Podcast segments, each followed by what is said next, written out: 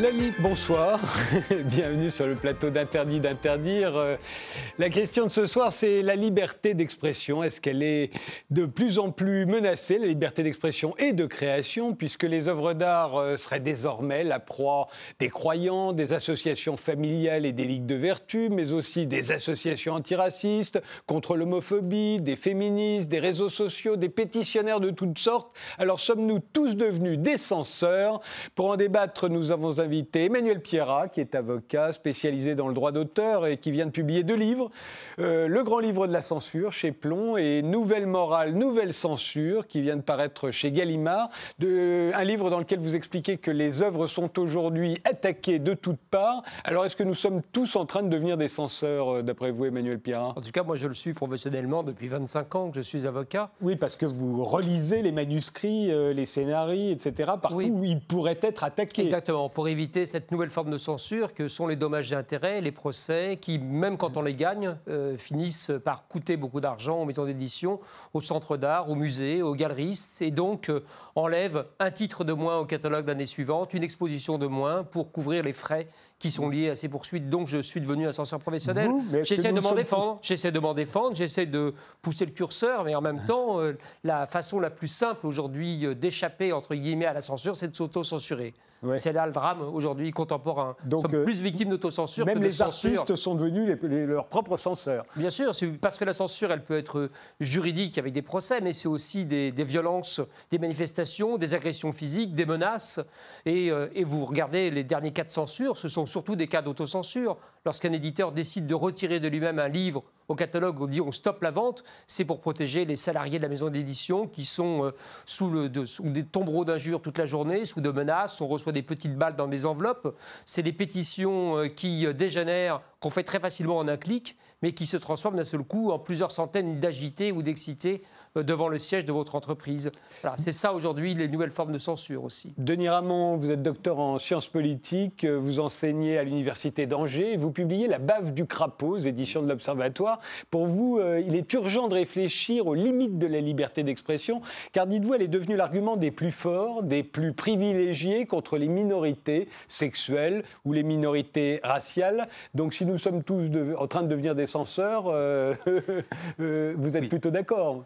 Euh, je serais pas euh, non, serais pas d'accord avec l'énoncé. C'est-à-dire que je pense qu'on peut dire que nous devenons tous des censeurs à condition euh, de vider la notion de censure de, toute signification et à condition de mettre en équivalence des phénomènes qui sont effectivement pas tout à fait de, même nature. Par exemple, on va mélanger euh, le fait effectivement d'exercer une intimidation, euh, y compris physique, sur des artistes, euh, la censure juridique et la contestation, par exemple, dans les réseaux sociaux, de certaines formes d'œuvres d'art ou d'expression. et donc, on va mélanger sous ce terme-là des mécanismes juridiques et non juridiques, des modes légaux et non légaux de, contestation. Et en fait, tout ça s'inscrit dans un contexte où en fait la liberté d'expression, effectivement, c'est ce que j'essaie d'expliquer dans mon livre, est avant tout défendue contre ce qu'on estime être un nouveau puritanisme lié à des mouvements sociaux et des mouvements minoritaires, et non plus uniquement contre l'État. Et donc je pense qu'en fait, derrière cet usage du mot censure et cette déploration des limites qui sont mises à la liberté d'expression, on pense en fait toujours de manière sous-jacente euh, aux pressions qui sont mises par les minorités euh, au sens large. Et je pense qu'il y a là en fait effectivement une manière assez limitée de voir la liberté d'expression, en même temps une manière trop extensive de voir la censure.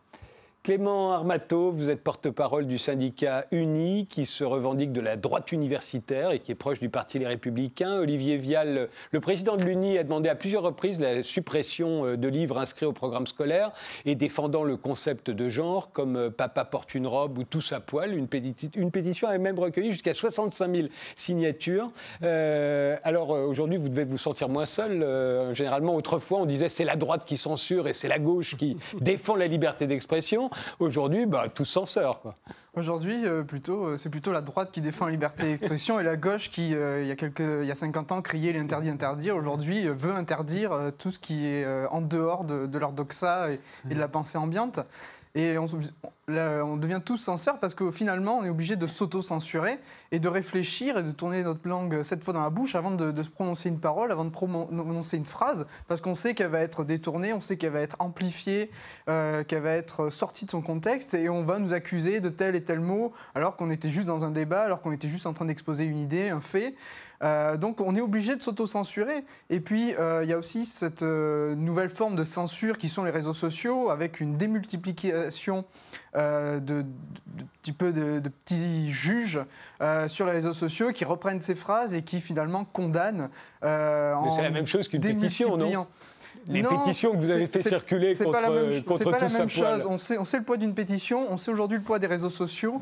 Euh, on sait qu'aujourd'hui, euh, une marque qui euh, se prend des attaques sur les réseaux sociaux va immédiatement réagir avec un communiqué de presse, en s'excusant, en changeant immédiatement quelque chose, etc. Ce qui, avec, avant, avec une pétition, la plupart du temps, n'était jamais écouté, jamais entendu. Donc les réseaux sociaux ont démultiplié ça et poussent tout le monde finalement à s'auto-censurer, alors que c'est qu'une petite minorité sur les réseaux sociaux, quand la majorité des gens, au final, s'en moquent un petit peu, voire euh, n'en ont rien à faire. Euh, et finalement, c'est une minorité qui impose à la majorité, parce que c'est relayé par les réseaux sociaux, relayé par des médias, euh, une autocensure, une censure sur tout le reste de, des gens. Qu'est-ce que vous en pensez, Denis Ramon Parce qu'il y a Eva Doumbia qui, nous rejoint, mais on a encore pour hein, quelques minutes. Non, moi, je, ben, en fait, d'une certaine manière, je crois que ce que vous dites en quelque sorte, enfin désolé, mais une sorte de symptôme de ce que j'essayais de dire tout à l'heure, c'est-à-dire que euh, on met dans le même panier euh, la censure au sens traditionnel du terme et euh, ce que vous appelez effectivement la contestation sur les réseaux sociaux. Mais d'une certaine manière, je ne vois pas en quoi directement des contestations sur des réseaux sociaux, et encore faudrait-il voir lesquelles, on va sans doute y venir, serait une forme de censure. Et vous avez dit quelque chose d'ailleurs sur lequel je voulais revenir, c'est que vous avez dit que euh, la liberté euh, d'expression est devenue une valeur de droite. Et euh, à bien des égards, vous avez raison. mais je pense qu'il est quand même possible de défendre une vision de gauche de la, de la liberté d'expression qui ne soit pas effectivement uniquement dirigée contre ces activistes euh, du, des réseaux sociaux qui créent de l'autocensure. Et d'ailleurs, l'autocensure est une notion à laquelle je ne crois absolument pas. On y reviendra. Eva Doumbia, merci de nous avoir rejoints. Vous êtes auteur et metteur en scène de théâtre, membre fondatrice du collectif Décoloniser les arts, une association présidée par Françoise Vergès qui milite pour une meilleure représentation des minorités ethniques dans les arts, mais aussi pour lutter contre le, racisme et les relents coloniaux qui, d'après euh, votre collectif, sont toujours profondément ancrés dans nos représentations culturelles est euh, prêt à se réactiver dans nos consciences. La question que je posais à vos autres invités avant que vous n'arriviez, c'est est-ce que nous sommes tous en train de devenir des censeurs? Est-ce que vous-même vous vous sentez dans une position de censure? Ben Moi, étant donné que je suis euh, artiste, je ne peux absolument pas euh, censurer quiconque ni quoi que ce soit. Pourtant, ça arrive. On a vu des artistes demander que tel spectacle, Exhibit B par exemple, un spectacle, je crois que euh, Décoloniser les arts est un peu euh, est, né à peu près au même moment où on a contesté Exhibit B. Alors justement, je vais rétablir, je vais rétablir les choses et, et refaire un peu l'histoire de Décoloniser les arts. Décoloniser les arts, euh, euh, comment dire, n'est pas une émanation du collectif contre Exhibit B. Exhibit B, dont on voit une image ici. Hein. En fait, euh, des personnes de Décoloniser les arts se sont rencontrées à, ce moment-là. par exemple, moi, je n'étais pas dans le collectif contre Exhibit B. Et s'il y a une chose qui fait que je, pas, je ne suis pas entrée dans ce collectif, c'est justement par rapport à la, proposition de, de, de faire annuler les représentations. Néanmoins, ce qu'il faut dire, c'est que cet événement, par sa violence, a permis de poser une question. C'est-à-dire, et c'est non pas la question de ce qu'on doit représenter ou pas représenter, mais plutôt la question quels moyens de production sont proposés de manière égalitaire. Et c'est ce pourquoi nous luttons au sein du collectif Décoloniser les arts. Nous n'avons jamais euh, imaginé interdire quiconque de faire ces spectacles. Nous posons des questions par exemple, on pourrait dire quand on a manifesté euh, devant euh, les représentations euh, de Michel Leb pour protester contre le fait qu'il continue à présenter son spectacle africain, que, son, texte, son, sketch l'africain, nous ne demandions pas l'interdiction, mais nous posons des questions. Et, la question principale qu'a posée, à mon sens, le mouvement contre Exhibit B, c'était qui raconte les histoires, comment elle les raconte et quels sont les moyens de production accordés aux uns et aux autres. Alors justement, il y a une autre façon de poser la question qui raconte des histoires, et on l'a vu de plus en plus depuis euh, l'affaire Weinstein, et vous y faites allusion dans votre livre euh, Emmanuel Pierrat. Aujourd'hui, on veut interdire professionnellement un certain nombre d'hommes euh, dont on condamne les, les, actes, mais dont les œuvres, par ailleurs, ne reflètent absolument pas les actes pour lesquels on les, on les condamne. Je le dis quand on les condamne moralement, parce qu'ils n'ont pas été jugés, alors que ce soit Roman Polanski, Woody Allen, Louis C.K.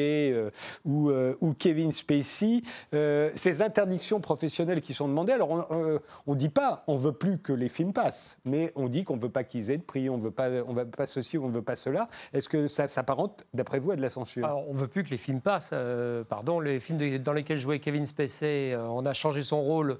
C'est un long métrage ah, de cinéma. On ne veut plus voir Kevin Spacey, mais les films avec Kevin Spacey sont toujours visibles. Non, mais il a été déprogrammé, enlevé de, House of Cards dans la, sixième saison qui passe bientôt. Il n'est plus dans la sixième saison.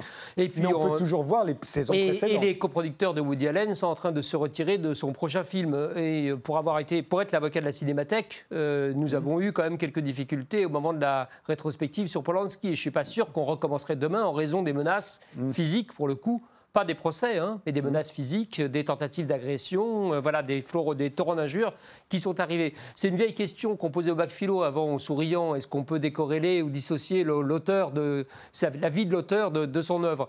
Aujourd'hui, c'est une question de censure. Euh, c'est une question qui fait qu'on est incapable, effectivement, ou alors il faudrait vider toutes les bibliothèques. Hein, il faut être clair.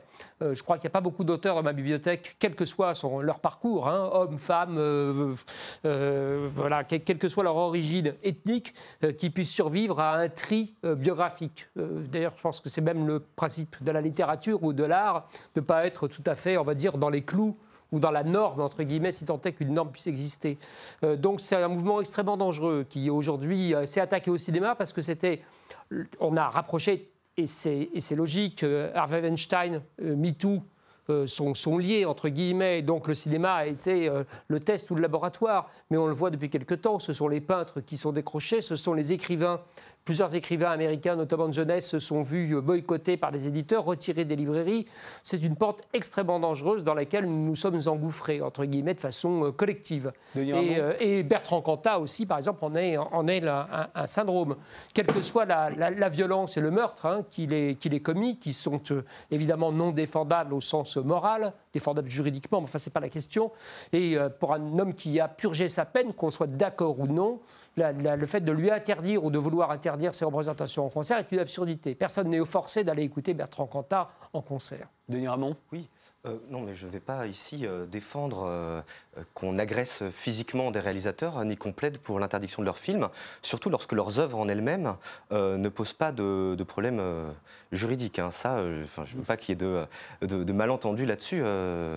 Non, mais je pense que en réalité, ce, que je, ce qui me, enfin, ce qui m'interpelle un petit peu, c'est que on a tendance dans ce genre de, débat-là à euh, raisonner par suite euh, d'anecdotes. Et je pense qu'effectivement, lorsque vous mettez toutes ces anecdotes bout à bout, euh, elles donnent une impression générale de, restriction et de recul de la liberté d'expression. Et comme vous êtes avocat, vous êtes évidemment quotidiennement affronté à ce genre de questions-là. Mais je pense que malgré tout, ces cas euh, doivent toujours être dissociés et mis en perspective. Il y a effectivement ce phénomène-là. À côté, Trump a été élu président des États-Unis en disant qu'il fallait euh, attraper euh, les femmes par la chatte. Bolsonaro a été élu président du Brésil en disant qu'il fallait tuer les homos. C'est-à-dire qu'en fait, ce qu'on observe, plus qu'une restriction générale de la liberté d'expression, c'est un phénomène, et au fond, qui, qui probablement se renforce mutuellement, à la fois de radicalisation, ce mot est à la mode, euh, et de libération d'une parole extrêmement violente, et notamment dans le champ politique, et qui crée en fait en retour, et phénomènes se renforçant mutuellement, euh, peut-être une attention extrêmement forte à ce type euh, de, questions dans la société civile. Et je pense qu'en fait, il ne faut absolument pas voir ça comme un mouvement unilatéral. Et donc, ce sont des phénomènes qui, à mon avis, se renforcent mutuellement et, au fond, créant une crispation qui est inquiétante. Et juste deuxième chose, c'est que on parle de, phénomènes qui sont des phénomènes euh, liés au commerce, le cinéma comme entreprise commerciale.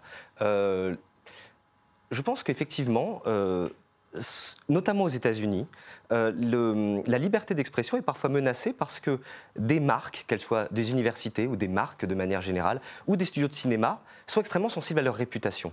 effectivement, ça crée une situation où euh, il suffit que certaines marques dérogent à certaines normes éthiques pour se voir accusées et du coup créer des mécanismes de censure.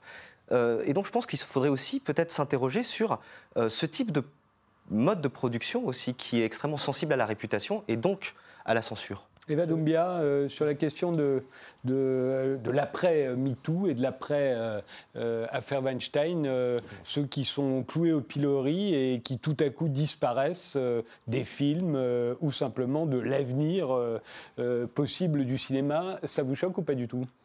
Moi, je ne crois pas vraiment que les gens soient mis au pilori. Je trouve que c'est un mot très fort, en fait, effectivement. Il a quand même été retiré du film, on l'a même effacé d'un film. Oui, on, efface. Mais ce que je veux dire, c'est que euh, ça, il s'agit effectivement de commerce, c'est-à-dire que ce sont des choix commerciaux.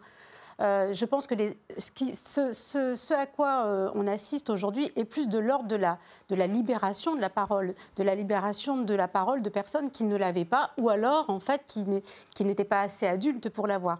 En ce qui concerne le champ français, puisque c'est l'endroit qui m'intéresse, nous ne sommes pas aux États-Unis, nous sommes en France. Euh, les nouvelles, comment dire, les nouvelles révoltes, ceux qui s'expriment sur les réseaux sociaux ou ceux, ceux qui s'expriment actuellement, une, sont des paroles de gens qui, qui ne l'avaient pas auparavant, parce qu'en parce qu'en fait, ils n'étaient pas écoutés. Et aujourd'hui, euh, on, peut dire que ce, qui, ce que nous sommes, euh, enfin, si je prends l'exemple du collectif Décoloniser les arts, nous sommes quand même héritiers de l'histoire de France. C'est-à-dire que cette manière d'agir, c'est-à-dire qu'on nous a souvent euh, dit qu'on utilisait des termes, etc., etc., qui venaient du, monde anglo-saxon. En réalité, je pense qu'on est beaucoup plus héritier, en fait, euh, de l'histoire des, révolutions françaises et, des révoltes françaises. Et qu'aujourd'hui, les enfants d'immigrés, les, femmes, les différentes minorités ont des espaces pour s'exprimer. Donc, moi, pour, en, ce qui me concerne, je pense qu'il s'agit plus d'une libération et plus, c'est plus de l'ordre de la liberté d'expression que, de la, que de la tentative d'empêcher quiconque de parler. Emmanuel Pierrat? Non, il y a des vrais empêchements. Moi, je pense que vous faites une erreur hein, en pensant que ce sont des anecdotes. Ce ne sont pas des anecdotes. Et vous faites une dichotomie très étrange, tous les deux, d'ailleurs, entre le, le, le domaine commercial et le domaine public, ou en tout cas ce qui serait vous ne trompez pas, quand la Bibliothèque nationale de France enlève sa cigarette à Jean-Paul Sartre sur une affiche, pardon, ça n'est pas une entreprise commerciale. Quand la Cinémathèque dont je parle, ça n'est pas une entreprise commerciale. Mais c'est vrai que ceux qui gomment j'entends bien, ici, euh, des films ou mais de y a pas, y a pas que c'est qu'ils veulent la vendre ensuite. Euh, oui, bien sûr, mais, mais la culture, pardon, est malheureusement un commerce. Même dans une entreprise publique euh, officiellement désintéressée, on compte les entrées de la même façon pardon, que le service public regarde son audimat. c'est aussi cynique que ça. Donc vous ne pouvez pas faire une dissociation et penser que d'un côté, il y a un monde commercial qui serait sensible tout de suite à la première pétition, ou à la première vindicte, et puis de l'autre côté, un monde mort formidable dans lequel rien ne serait euh, atteint, il n'y aurait pas d'autocensure. Je pense que là aussi, vous vous trompez sur la, la notion d'autocensure. Elle est extrêmement forte extrêmement prégnante. Elle l'est sur un nombre de sujets extrêmement importants, euh, de, la religion euh, à, ce qu'on appelait pardon, le racisme ou les races plutôt. Le racisme existe toujours. Euh, à ce qu'on appelait les races, passant par les bonnes mœurs qui présentent un nouveau jour. Mais tout cela sont des phénomènes qu'on voit. Il suffit de mesurer. Moi, je suis pardon, en première ligne de ce, de ce combat. Depuis janvier 2015, on a auto-censuré dans beaucoup de mairies, dans beaucoup de centres d'art, toute exposition qui pouvait de près ou de loin, d'un côté ou d'un autre, susciter la confusion et l'esprit, enfin des esprits agités, parce qu'on mettait d'un côté des escarpins sur un tapis de prière, parce que de l'autre côté, on donnait l'impression, au contraire, de s'en prendre à une autre communauté, à une autre, un autre bord de la société. Donc le nombre d'expositions annulées euh, de soi-même, hein, le nombre de, caricatures, entre guillemets, ravalées de peur de se prendre non plus un procès, mais cette fois une Kalachnikov, quelque chose de réel. Mais Emmanuel Pierrat, euh, ce que, ce que dit euh, Eva Doumbia, c'est qu'en fait, autrefois, on se moquait impunément des femmes, des homosexuels, des musulmans, des noirs, etc. etc. et comme ils n'avaient pas la parole, ils ne pouvaient rien dire. Que la différence aujourd'hui, effectivement, c'est qu'ils ont la liberté et, la liberté de, la liberté de protester, la liberté de publier sur les réseaux sociaux. Pourquoi pas? Il ne faut pas se confondre, ne pas oublier quand même que cette liberté formidable qu'il faut chérir. Hein, moi, je suis entièrement d'accord. C'est merveilleux le numérique. Pardon, la possibilité que chacun puisse désormais euh, s'emparer et prendre la parole, c'est une chose formidable à laquelle il faut absolument pas la difficulté, c'est l'agrégation des contestations qui fait qu'au bout d'un moment, ça passe dans un autre tour. Dans des gens très bien qui s'expriment, vont susciter des idées très étranges et dérangées qui se concrétisent tout de suite par des menaces et des choses et des, des, vous le savez comme moi, c'est 15 à 20 des messages sur les réseaux sociaux ou des commentaires dans, les, sites dans lesquels on peut commenter sont des messages de haine. Euh, dirigés de toutes parts. Et notre difficulté, c'est de faire la part. C'est d'avoir d'un côté des citoyens qui s'expriment, et c'est très bien, qui enfin ont la possibilité de s'exprimer.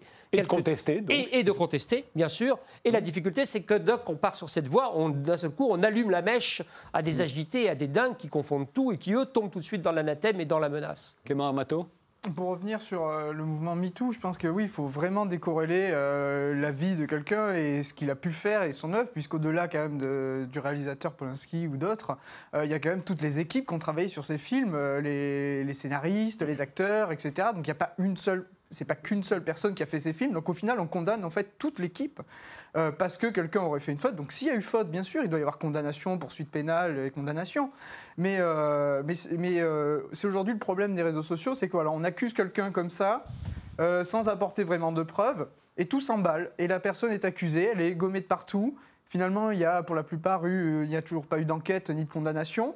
Donc finalement, ils ont tous été condamnés euh, par ces petits accusateurs publics. Et d'ailleurs, il suffit de le voir sur le mouvement MeToo. Euh, l'une des premières personnes à lancer euh, le hashtag MeToo est aujourd'hui accusée euh, d'une affaire d'agression sexuelle. Donc finalement, c'est l'arroseur arrosé.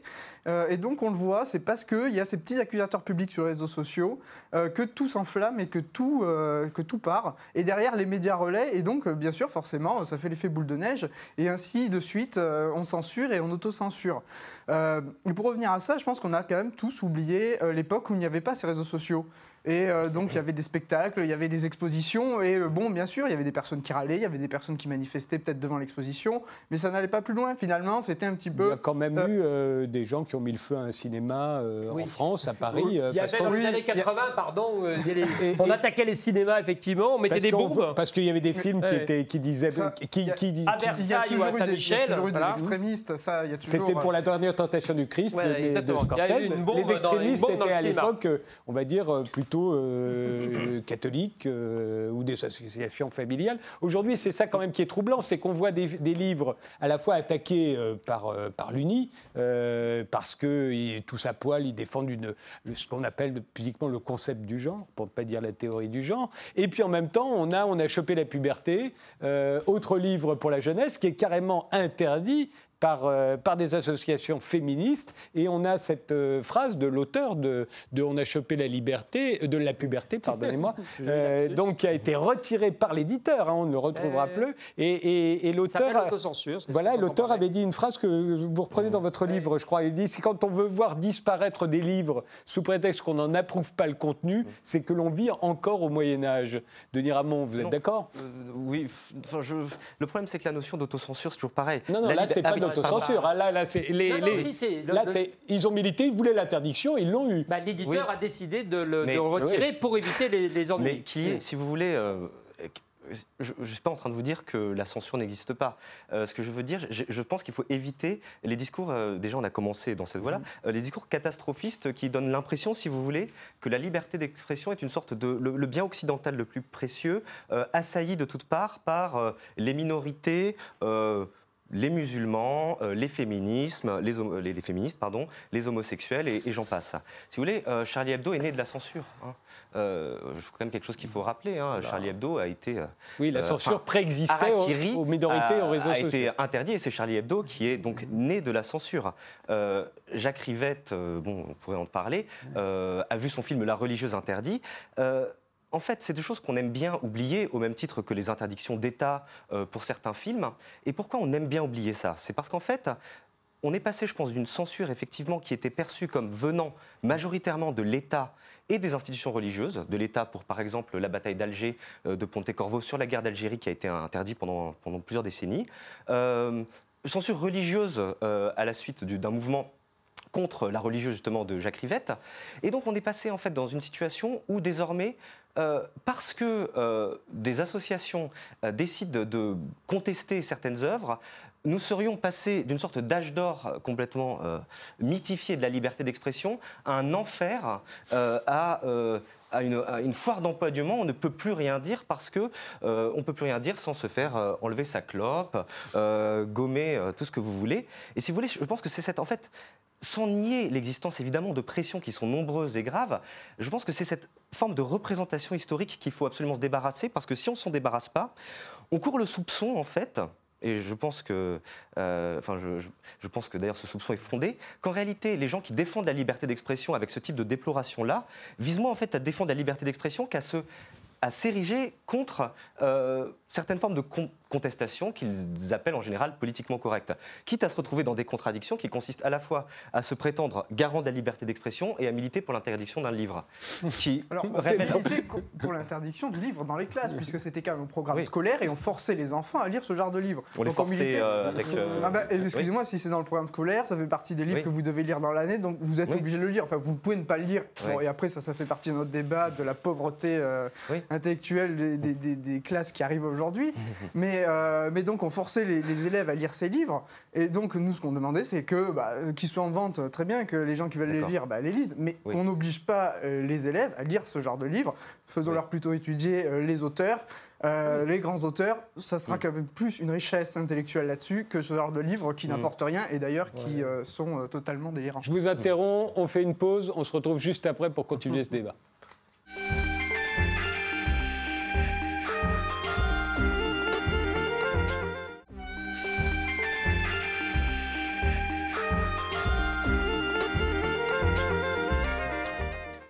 Revient euh, dans ce débat avec euh, Emmanuel Pierra, euh, Denis Ramon, Eva Doumbia et, Clément Armato. Est-ce que nous sommes tous en train de devenir des censeurs La question que je voulais vous poser, c'est celle de l'appropriation culturelle. Vous y faites allusion dans votre livre, Emmanuel Pierra. Ça consiste, par exemple, à dénier à la réalisatrice Catherine euh, Bigelow, euh, euh, qui est une femme blanche, de pouvoir réaliser un film sur Détroit, film qu'elle a réalisé par ailleurs, mais on a dit que c'était pas bien, parce que Détroit parle des émeutes noires très graves qui ont eu lieu en 1967 après l'assassinat de Martin Luther King, et que donc en tant que blanche, elle n'a pas réalisé ce type de film. Ou dans un autre genre, c'est Scarlett Johansson qui devenait jouer le rôle d'une femme transsexuelle qui était devenue un gangster à l'apparence masculine. Et et on lui a dit non, non, elle ne peut pas le jouer parce qu'elle n'est pas transsexuelle et que donc elle a renoncé à, jouer dans le film. Euh, l'appropriation culturelle, pour vous, enfin le fait de reprocher de l'appropriation culturelle, c'est une forme de censure. Oui, bien sûr. Ça s'est traduit aussi par le décrochage de beaucoup de tableaux hein, dans des expositions euh, à New York, en Grande-Bretagne. On n'y est pas encore ici, mais on, va y arriver dans pas longtemps en sachant qu'il y, a deux armes et une grande confusion. Il est possible de revendiquer qu'il y ait plus de tableaux de la part euh, de Noirs, d'Asiatiques, euh, peu importe. Euh, effectivement, ça manque beaucoup de diversité et c'est très monochrome, si je puis me permettre cette expression un peu étrange, pour parler à la fois d'art et, et, de, et, de, couleur de peau. et les musées sont très monochromes et sont remplis d'artistes blancs, caucasiens, auxquels je ressemble beaucoup, pour faire simple. Et, il faut de la diversité. Il n'y a quasiment pas de, de, de, toile de Basquiat dans les musées, bien sûr, mais les musées cette nécessaire diversité, Cette nécessaire diversité, elle ne signifie pas qu'on doive décrocher systématiquement les œuvres qui seraient peintes par des gens qui ne seraient pas nés dans la communauté, qui auraient vécu euh, la scène qui est représentée. Et c'est là la difficulté. Et c'est pas une vue de l'esprit, c'est la réalité aujourd'hui du monde de l'art, surtout. Alors ça passe aussi pour le cinéma, ça vaut aussi pour quelques pièces de théâtre. Euh, puis il y a des choses, des phénomènes comme ça un petit peu mêlés. Ariel Mouchkine euh, déprogrammé au Québec après quelques jours parce qu'il n'y a pas assez d'acteurs noir pour jouer des rôles, etc. C'est très compliqué. Je, moi, j'ai un de mes amis qui est un auteur très connu, qui est bientôt mis en scène à New York et qui, euh, est gay et qui se posait la question de lui-même de savoir si euh, son personnage devait être joué obligatoirement par un gay ou pas. Et si sa mère, qui est handicapée, devait être jouée par un handicapé. Il disait, je suis en, en train de me poser la question parce que le metteur en scène me pose la question. Et donc, on rentre dans une logique alors, personne n'était très censeur, c'est juste qu'on part dans une petite logique dans laquelle on met une pièce et on commence à raisonner euh, euh, différemment. On n'est plus en train de favoriser le fait d'avoir des handicapés ou des gays qui passent les castings. On est en train d'essayer d'imposer à un acteur de venir d'être en réalité ce qu'il euh, est dans la vie, enfin d'être sur scène, pardon, ce qu'il devrait être dans la vie. Néanmoins, l'appropriation culturelle a eu lieu aux États-Unis euh, pendant euh, très longtemps. On sait bien que les musiques noires n'avaient pas le droit de citer à la radio, ah, n'étaient pas à la télévision. Ah les Blancs pillaient la musique des Noirs, l'édulcoraient, l'imitaient très mal, et eux gagnaient beaucoup d'argent pendant que les Noirs crevaient de faim. Il y, a deux choses qu'il faut distinguer. Où c'est Johnny Clegg qui, qui chante avec les Zoulous sans verser un droit d'auteur en ayant pris toutes les musiques on va dire, traditionnel. Vous vous souvenez de ce tube ça, Voilà, on, on, en a, on en connaît comme ça. Il y a eu, il y a eu beaucoup de choses de, du même ordre, mais c'est pas parce qu'il y a eu des pillages et qu'il y a eu des vols qu'on doit aujourd'hui interdire à un artiste noir de peindre une scène de blanc ou à un artiste blanc. Enfin voilà, c'est pour, pour, caricaturer. Et la, grande confusion et le grand mélange, si je puis me permettre, des genres et la, et la voie dangereuse vers laquelle nous sommes partis. Et Doumbia, vous n'aimez pas l'expression appropriation culturelle, hein, vous? Ben Moi, je trouve, ben parce que la culture n'appartient à personne. Et euh, je voudrais juste euh, rebondir sur ce que vous disiez sur euh, l'exemple Kanata, en fait, qui est pas tout, ce, que, ce que vous dites n'est pas tout à fait juste. Ce qui s'est passé, il ne s'agit pas d'artistes noirs, il s'agit d'artistes dits autochtones, en fait. Oui, pardon, excusez-moi, autant pour moi. en fait, la, question n'était pas d'interdire le, spectacle. Ce qui s'est passé, c'est qu'il euh, y a eu une polémique, il y a eu des gens qui se sont euh, révoltés contre le fait qu'il n'y avait pas d'autochtones euh, dans les comédiens qui allaient, jouer le, qui allaient jouer le spectacle. Et de ce fait, des producteurs, et là on revient à la question de l'argent, se sont retirés. Il n'y a pas eu de censure directe. Non, mais enfin, ça se traduit par une censure, ça se traduit par l'arrêt du spectacle. Non, non, non, soyons très si, précis. Si, attendez, je ne vais, vous vais pas vous faire un cours sur ce qu'est la censure, parce que c'est une chose que j'ai beaucoup enseigné aussi et que je pratique quand même très sincèrement. La censure, c'est extrêmement large. Vous ne pouvez pas la faire uniquement penser que la censure, c'est une condamnation a priori par l'État qui interdirait, faute d'un privilège ou un imprimatur d'être sur le marché, ou une condamnation en justice. La censure, c'est aussi ce dont on débat tout à l'heure, depuis tout à l'heure. ce que vous venez de faire, parce que vous m'empêchez de parler. Oui, pardon, mais je vais vous laisser parler. Il a dit, je suis désolé. Il a dit, il a dit tout à l'heure, Frédéric a dit que je ne vous interromps pas, mais vous avez le droit de vous couper la, parole. Femme, la seule euh, femme noire ici. Mais vous avez le droit de parler, mais pas uniquement parce que vous êtes femme et noire, vous avez le droit de parler. Voilà. Mais euh, non, pardon. Donc autant pour moi sur euh, les, peuples autochtones, et en revanche, je pense qu'on est devant un cas de censure. Non, ce qui est important, c'est qu'on se dise, et encore une fois, moi je, ne, je, refuse de parler de, de, ce projet parce que je ne connais, je n'ai pas vu le spectacle, je ne le connais pas. En revanche, ce qu'on sait, c'est que c'est que c'est l'équipe de production qui a décidé de l'arrêter. Alors, euh, ils ont trouvé l'argent autrement Ça, c'est une des questions qu'il faudrait qu'on se pose parce que dans un contexte où il n'y en a pas, c'est quand même très étrange que tout d'un coup, il y ait une, une, telle somme qui puisse émerger. Euh, donc, pour, pour, répondre à votre question, euh, moi, je parle plutôt de sentiment de dépossession, mais je parle de ma place d'artiste. Mmh. C'est-à-dire que je travaille alors, je, suis obligée de prendre mon cas personnel. Je travaille depuis des années sur, euh, sur le même sujet, qui est le sujet qui est lié à mon histoire intime, personnelle.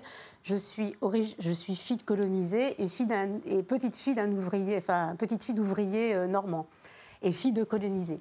Et en fait, à partir de cette histoire, je travaille, je, je, travaille sur l'histoire en général. Euh, pendant très longtemps, j'ai pu entendre que, les sujets qui étaient liés à l'histoire coloniale, à l'esclavage, n'étaient pas assez universels. On en parlera aussi de l'universalité, n'étaient pas assez universels, et que, euh, et que, et que, et en fait, on regardait un peu ces projets de manière un peu méprisante. Et puis, les temps changent, et tout d'un coup, ça devient un vrai sujet. Et on voit on, voit des artistes, metteurs en scène, créateurs. Je parle d'artistes qui sont, euh, euh, qui, sont, qui, sont à des endroits de pouvoir, s'emparer de ces sujets. Ces personnes sont blanches et ont des moyens que d'autres, et c'est ce que d'autres n'ont pas. En réalité, c'est ce qui avait été posé pendant la polémique euh, Exhibit B, c'est que là où il y avait des moyens, des possibilités, des portes ouvertes pour certains artistes blancs, d'autres qui, portaient cette histoire depuis longtemps, à la fois dans leur, histoire personnelle et qui travaillaient sur le sujet depuis très longtemps, n'avaient pas les moyens économiques, pas les moyens de production pour pouvoir s'exprimer. Et encore une fois, la question qu'on doit se poser, c'est pas tant on ne peut plus rien dire, on ne peut plus rien faire, etc. C'est comment est-ce qu'on pourrait faire en sorte que différentes voix s'expriment autour d'un même sujet? Parce que l'histoire est un, l'histoire est un foutoir de point de vue, pour citer Fabienne Canor. Et, c'est vrai que des films sur l'esclavage, il y en a, y compris américains, à part autant Porte le vent qui ont donné une version très édulcorée, il n'y en a eu aucun. Et que bah, maintenant, ça commence à être la mode. Et, que, évidemment, ou alors il y en a eu un de Steven Spielberg, mais qui, comme par miracle, se terminait très bien. Dans les films de Steven Spielberg, c'est formidable, tout se termine toujours très bien. Euh, euh, Clément? Euh, Au-delà de l'appropriation peut-être intellectuelle, en fait, je pense surtout qu'on est euh, dans cette excuse permanente qu'on nous oblige aujourd'hui, c'est-à-dire ah bah, vos ancêtres ont fait ça, vous devez vous excuser, à toujours en fait calquer le présent et l'avenir sur ce qui a été fait par le passé et à toujours dire oh là là vous avez fait ça, vous devez vous excuser et il faut il faut il faut qu'on fasse ça nous parce que vous vous avez fait ça. Et en fait voilà, on base notre société, on base tout à l'heure actuelle, la culture, le cinéma, les livres, euh, la façon de penser sur tout ce qui a été fait par le passé en devant dire aujourd'hui, bah, vous, euh, descendant d'un tel ou d'un tel, vous devez vous excuser d'avoir fait ça. Euh, et aujourd'hui, c'est absolument mortifère cette façon de penser, cette façon de faire, puisqu'on le voit. on monte enfin, on crée une société des uns contre les autres, et on le voit, comme, comme a pu le dire Gérard Collomb, aujourd'hui on vit côte à côte, peut-être que demain, à force de continuer comme ça, on vivra face à face. Et c'est peut-être ça aussi le problème aujourd'hui. Denis Ramon euh, oui, Eva euh, Juste une chose, en fait, euh, encore une fois, je voudrais qu'on soit précis. Ce qui est dit n'est pas vos ancêtres ont fait ça, vous devez payer. C'est d'abord c'est qu'il y a un continuum historique et que, et que le, comment dire, les, ce, ce qu'on vit aujourd'hui a, des causes, a des causes historiques et que, ça, et que à des endroits ça continue. ne croyons pas que la colonisation est complètement terminée. Ne croyons pas que les rapports de domination et d'esclavage sont complètement, sont complètement, euh, ont complètement cessé. Nos téléphones portables, ce que nous consommons, n'a pas été fait par des gens qui sont payés autant que, nous, que vous et moi sommes payés. Il faut le savoir. Donc, en fait, les choses ne, se passent, ne, sont, pas, ne sont pas simplement figées dans un passé. Elles sont encore vivaces. Euh, par ailleurs, il ne s'agit pas d'évoquer euh, les questions historiques, évoquer les rapports de domination, ça permet, non, ça permet de vivre ensemble réellement. C'est-à-dire qu'à partir du moment où on a tout mis sur table et que les choses sont dites, et moi je crois que l'art est émancipateur, et je pense que, que nos pratiques artistiques servent à exprimer aussi ces histoires et à raconter une histoire qui est non dite, une fois qu'on a tout dit, enfin on peut vivre ensemble. Parce qu'au moins, il n'y a, a pas de silence, il n'y a pas de choses tues. Vous comprenez? Oui, mais, euh, c'est très bien, mais sauf qu'en voulant euh, faire comme ça, vous acceptez aussi la société. Vous dites, oui, mais euh, Oh là là, euh, oui, euh, les téléphones ont été construits, etc., par, euh, bon, dans des conditions déplorables. Mais c'est parce que aussi, vous, vous, faites partie des gens qui acceptaient aussi cette société mondialisée, cette société qui accepte cette façon de faire, ce, mode de vie-là. Comme vous, je suis esclavagiste. Comme vous, à partir du moment où je consomme dans cette société, je suis une esclavagiste. Comme, comme chacun d'entre nous. Moi, je suis euh, euh, très peu. Je suis pas. Je, je, suis certainement inconsciemment ou euh, en tout cas involontairement, mais non. Pour, pour, ces questions-là, je suis extrêmement peu connaissant. Je pense qu'il faut un peu faire des distinctions, comme toujours, c'est-à-dire que sur la question de l'appropriation, il y a la question philosophique et la question euh, politique qui, à mon avis, doivent être euh, distinguées. C'est-à-dire que la question de savoir qui peut jouer tel rôle, on est tous d'accord qu'il y a quelque chose d'absurde conceptuellement à penser que seule une femme peut jouer le rôle d'une femme ou que seul un membre des minorités peut jouer euh, quelqu'un comme ça, puisque de toute façon, il en a toujours été différemment dans l'histoire du théâtre et que ça a toujours fonctionné comme ça. Donc l'argument est évidemment faux. Et ça, c'est l'argument philosophique. Sur le plan politique, je pense que chacun serait serait d'accord pour comprendre assez pragmatiquement que euh, tout ça, ce sont des problèmes de visibilité. C'est-à-dire que, au même titre que, par exemple, on a voté la parité en France, parce qu'en fait, au fond, ce sont des logiques qui ne sont pas si différentes que ça. Au même titre qu'on a voté la parité en France pour permettre à des femmes euh, d'apparaître politiquement, même si on n'est pas un fan de la distinction sexuelle ou de la différence sexuelle, on peut penser qu'effectivement, euh, il peut être valable de promouvoir euh, certaines, certaines formes de création. Et, euh, je pense qu'au fait, depuis tout à l'heure, on gravite autour d'une distinction qui, euh, qui doit aussi être mise au jour, qui est la distinction entre pluralisme et répression.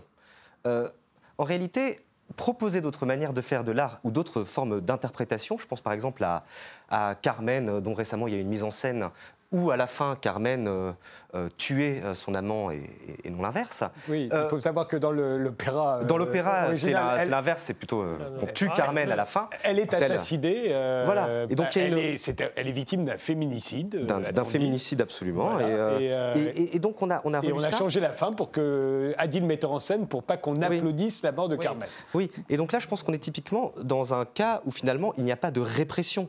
Euh, ce n'est pas parce que quelqu'un transforme le scénario, puisque c'est quelque chose qui se fait en permanence dans les mises en scène. En particulier dans les opéras, il faut Et savoir. en qu'on particulier dans les mises en scène, la moi j'ai vu, euh, moi j'ai vu une version de Donjon où à la fin Donjon se suicidait. Bon, euh, sans faire de spoiler, euh, c'est quand même pas la véritable histoire. Mais euh, là, effectivement, il y avait un argument politique, euh, et je pense que en fait, ce genre d'interprétation ne- n'empêche pas d'autres interprétations de s'exprimer.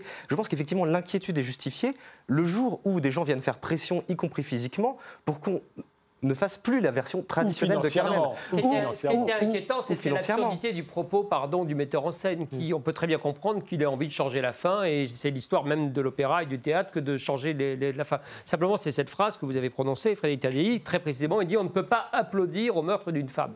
Mais je ne crois pas que quand on regarde Carmen, on applaudit à la scène finale uniquement, on applaudit pardon, à la mise en scène, au, au décor, au costume, à l'orchestre, etc. Je, moi, je n'ai jamais applaudi particulièrement pardon, uniquement au moment du meurtre de Carmen. Mais- Euh, ça me paraît, alors là, effectivement, ça finit comme ça. Bien sûr. Euh, donc, il a le droit d'en faire une autre. C'est l'argument Oui. qu'il a utilisé qui était très compliqué dans ce festival en Italie pour justifier ce choix Oui. euh, très particulier, qui n'était Euh, pas uniquement une liberté artistique ou une licence artistique. Parce que c'est lié à l'appropriation culturelle, il y a le phénomène des blackface. On a vu euh, très souvent, euh, euh, notamment aux États-Unis, mais c'est arrivé en France. Je crois que le footballeur Jean-Jacques Antoine Griezmann en a été victime. À partir du moment où on se pâture le, qui est victime. hein. Euh, euh, oui, on se couvre le visage de noir. euh, ça rappelle notamment le chanteur de jazz, le film avec Al Jolson, le premier film parlant, où c'est un blanc qui joue le rôle d'un noir après s'être maquillé. Et on a vu plusieurs fois des acteurs et des actrices américaines. Là aussi, Emmanuel Pierrat, ça vous fait bondir dans votre livre euh, Le Blackface? Euh, ce qui me fait blondir, pardon, c'est C'est de plusieurs choses. Il y a- il y a- non, il y a, le- il y a le blackface d'une part, qui peut être, pardon, considéré comme aujourd'hui un exercice peut-être pas tout à fait approprié. hein, sincèrement, je ne suis pas persuadé que ce soit euh, chaque matin. Non, non, non, non, non, non, attendez, je vais jusqu'au bout. Non, mais on Et- peut penser que c'est en hommage à des héros noirs. On peut le penser. les Blancs la ont difficulté, la, de difficulté, ça- héros la noirs. difficulté à chaque fois, c'est quel est le discours qui porte le- la- ce qui est fait. Ce C'est qui m'intéresse, c'est- c'est c'est quand même très différent de faire un, hommage à- aux, aux grands basketteurs noirs nous sommes, nous ou sommes- de se pâturer nous- nous pour, euh, sommes- pour se nous moquer, sommes pour se d'accord. J'essaie simplement de ne pas être pardon, du côté des bourrins qui disent tout de suite c'est de la censure, on doit pouvoir faire des blackface. Je, je suis un tout petit peu pardon, réservé sur euh, voilà, euh, l'engouement. Ce que j'ai observé dans mon livre, c'est euh, cette réalisatrice de films et qui organise un festival à La Réunion, qui est métisse qui s'est vue reprocher et censurer le fait d'avoir fait sur une affiche de cette elle-même encore plus noirci la peau.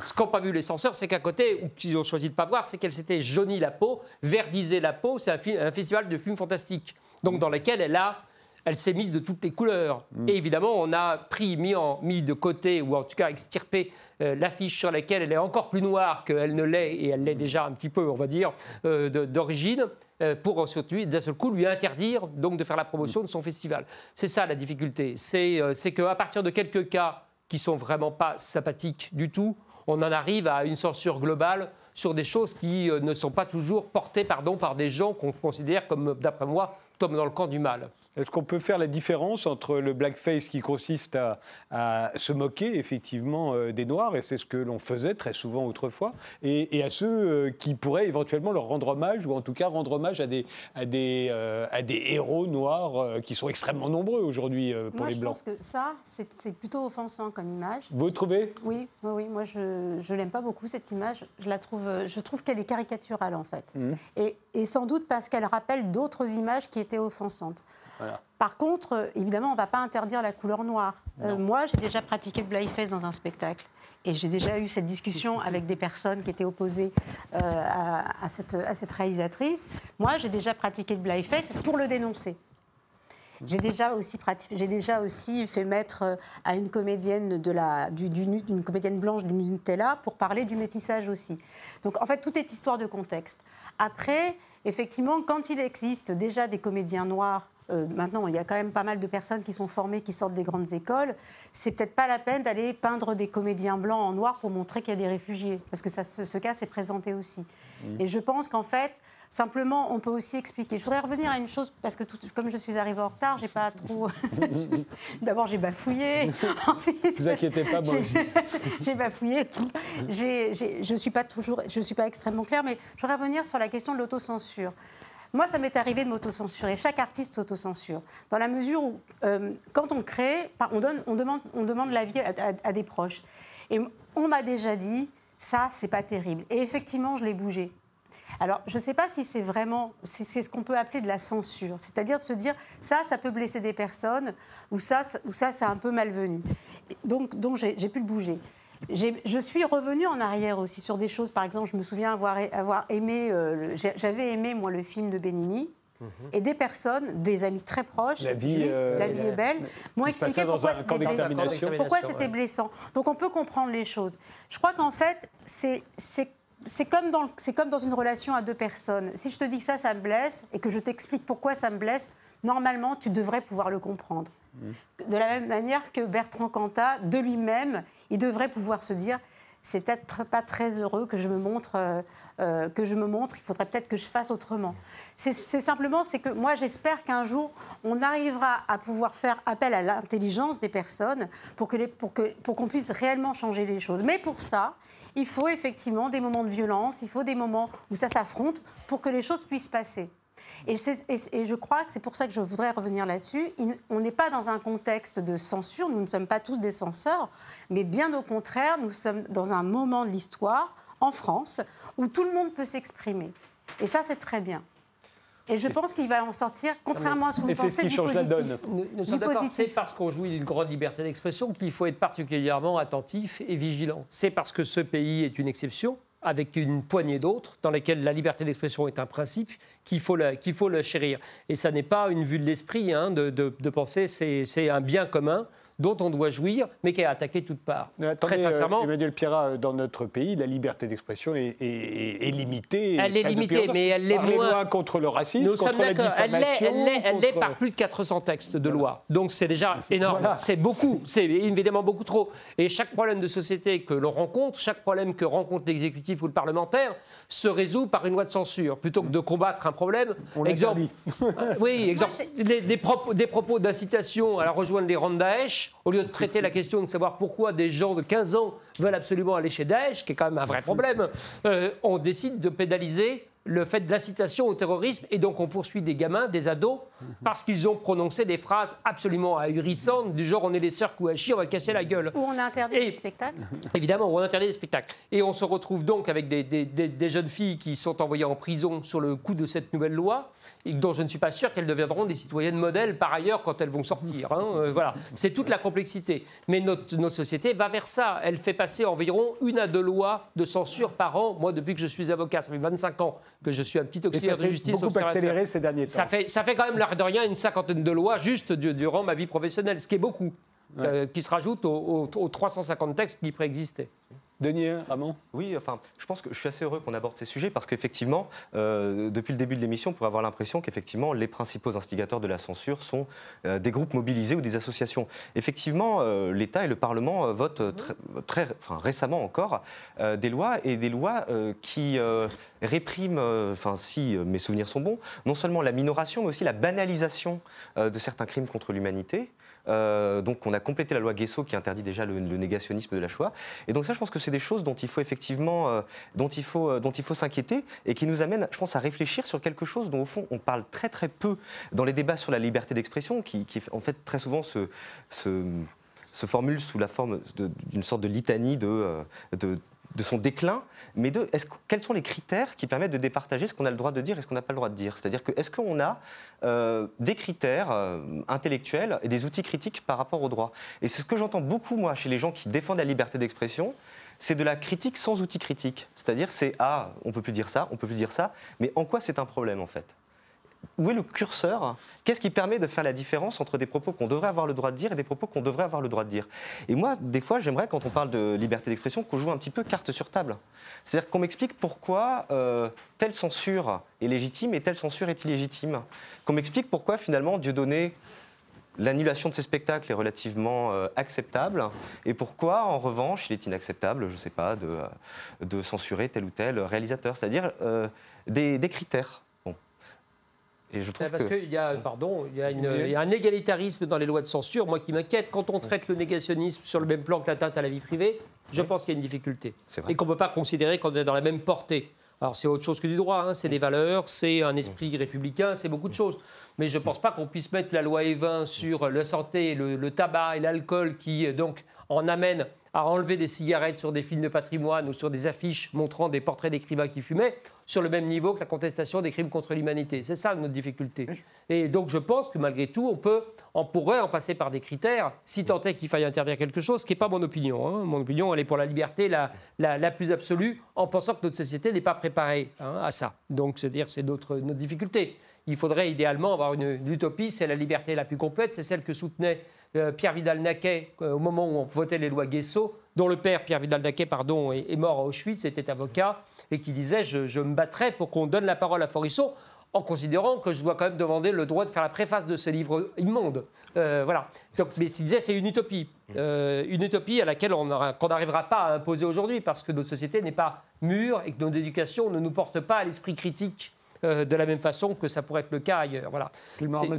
Pour revenir sur euh, la loi Guesso notamment, euh, il y a aussi derrière tout, tout, ce qui a pu être fait, notamment voilà, par les historiens, euh, qui a pu être fait aussi par des lobbies hein, derrière pour pousser à cette loi, voilà, pour condamner le, négationnisme, ce qui est très important. Mais par contre, on peut le voir là où il n'y a aucun lobby, par exemple sur ce qui a pu se passer en URSS et les millions de morts du communisme dans les goulags, les goulags n'ont rien à envier au camp d'extermination nazi. Et pourtant, aujourd'hui, on peut tout simplement encore faire du négationnisme sur ce qui s'est passé dans les goulags et euh, le traitement euh, des prisonniers euh, en URSS.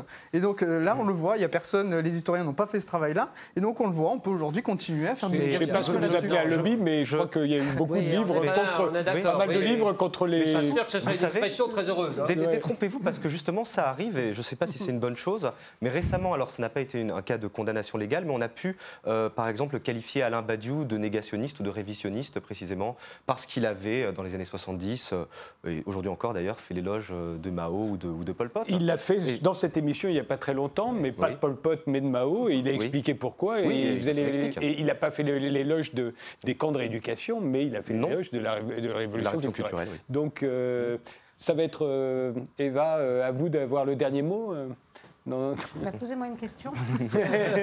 Ben, je ne sais plus. Maintenant, j'en ai Je suis assez étonnée parce que il nous reste deux minutes. C'est-à-dire que c'est, je trouve ça toujours. Euh, étonnant qu'on mette, euh, qu'on compare les différents crimes, c'est-à-dire que les, différents crimes contre l'humanité.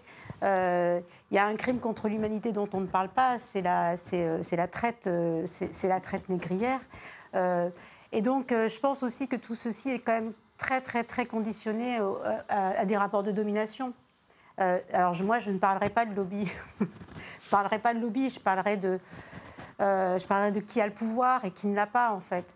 Et que euh, aujourd'hui, euh, je crois qu'il faut quand même aussi. On, a besoin de continuer à raconter des histoires. On a besoin d'exhumer en fait des histoires qui ne sont pas assez racontées. Et on a besoin de, changer les mythes. Aujourd'hui, le mythe de la France, de la France résistante, qui, est on sait qu'il n'est pas tout à fait vrai. Euh, ça serait important aussi de pouvoir euh, de, faire, de faire émerger cette, cette mémoire-là. Voilà. Mais, euh, il a été échangé contre le mythe de la France collaboratrice. Il n'est pas totalement vrai non plus. Pas totalement vrai non plus. Je pense que ça se situe entre les deux. Mais il y a aussi cette France, cette France coloniale dont il faut qu'on parle, qui est très importante, qui est très... Il, est, il est, urgent d'en parler pour, pour justement pour qu'on arrive à, à, vivre ensemble. Et c'est c'est un peu le sens de, de, de notre combat à tous. Et le problème, au fond, euh, c'est que si l'on veut tous cohabiter, il va falloir que bien, on, on, sente bien ce qui va blesser l'autre, mais il faudrait peut-être aussi qu'on soit tous un peu moins susceptibles, non? Ça pourrait être autre Oui, mais je pense que la susceptibilité, c'est pareil. C'est que moi, je suis très susceptible sur laquelle, par exemple, vous me montrez tout à l'heure cette image. Moi, elle me blesse parce que j'ai grandi euh, dans, un contexte où, quand je voyais un noir, c'était soit euh, le noir de Tintin, soit celui, de, soit euh, la machine à avaler de Dorothée ou Michel Leb. Donc forcément, dès que, dès que je suis représentée, je suis extrêmement susceptible. Je vous remercie tous les quatre d'avoir participé à cette émission. Je vous donne rendez-vous dans un autre numéro d'Interdit d'interdire. Je vous souhaite bah, de passer, alors j'allais dire une bonne soirée, mais si vous êtes en train de regarder l'émission et que c'est le matin, parce que vous pouvez la regarder le matin aussi, euh, je vous souhaite une bonne journée.